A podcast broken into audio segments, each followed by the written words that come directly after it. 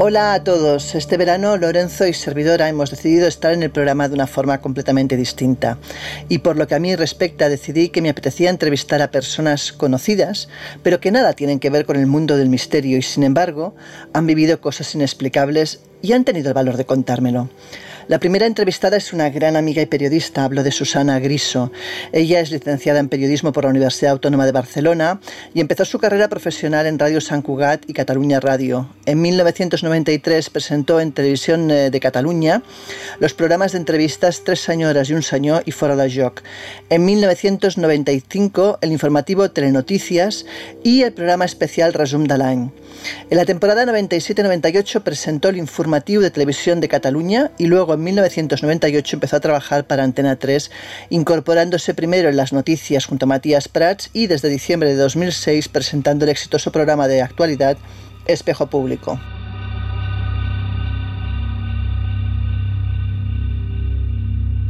El Colegio Invisible en Onda Cero. Susana ha tenido varias experiencias con los sueños premonitorios, esos sueños que aparentemente son inocuos, pero que cuando se hacen realidad nos dejan descolocados preguntándonos cómo es eso posible. Pero si os parece, vamos a escucharla a ella.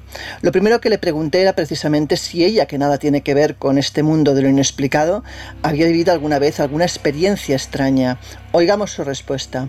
A veces he tenido sueños premonitorios que han sido como avisos, llamadas de atención. Y claro, enseguida quise que me contase esas experiencias. Escuchemos si os parece lo que me contó.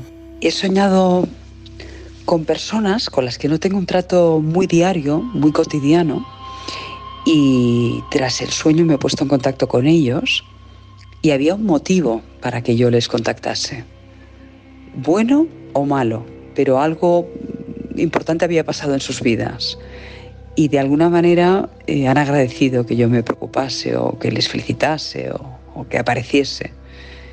Y es, es, extraño porque justo cuando las he llamado, ese hecho acababa de acontecer. Es evidente que me interesaba mucho saber lo que pensaba ella sobre este tipo de sucesos y qué explicación les daba. Escuchémosla. No tengo una explicación para lo que te estoy contando. Yo suelo ser una persona muy racional, pero hay cosas que no abarco.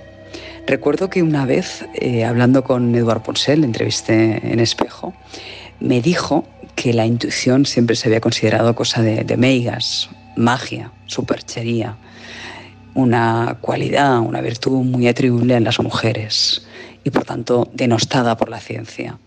Y lo que habían demostrado estudios científicos es que en la intuición se daban dos componentes. Uno racional, que tiene que ver mucho con la experiencia acumulada, y otro vinculado a la capacidad de observación. Y yo me considero una persona muy observadora, sí que pienso que en muchas ocasiones, juntando la observación con la experiencia, he sido sumamente intuitiva con la gente. Y eso es algo que, que a mí me ha ayudado en muchísimas ocasiones. Es más, recuerdo que Punset me dijo, a veces la intuición nos engaña menos que el propio raciocinio, porque piensas algo fríamente y si te guías solo por la intuición, puedes tener más elementos de análisis que basándote en el puro raciocinio. Por último, no pude evitar preguntarle si creía en el destino, si el futuro está realmente escrito o si pensaba que este se puede cambiar. Y esto fue lo que me contestó. Sinceramente no lo sé. No, no sé si el futuro está escrito. Pero sí que pienso que hay que ser muy soberbio para pensar que todo ocurre en el horizonte espacio-temporal que nosotros manejamos. Pienso que hay otras dimensiones que no controlamos y que la mente humana tiene una capacidad y una sensibilidad que algunas personas desarrollan otras estamos en párvulos y esa alta capacidad, que algún día tendrá una explicación científica, es lo que nos permite o les permite intuir, anticipar, incluso observar cosas que el resto de los mortales no podemos ver. Pues nada, os dejo hasta la próxima entrevista y espero que seáis, como diría Lorenzo, muy felices.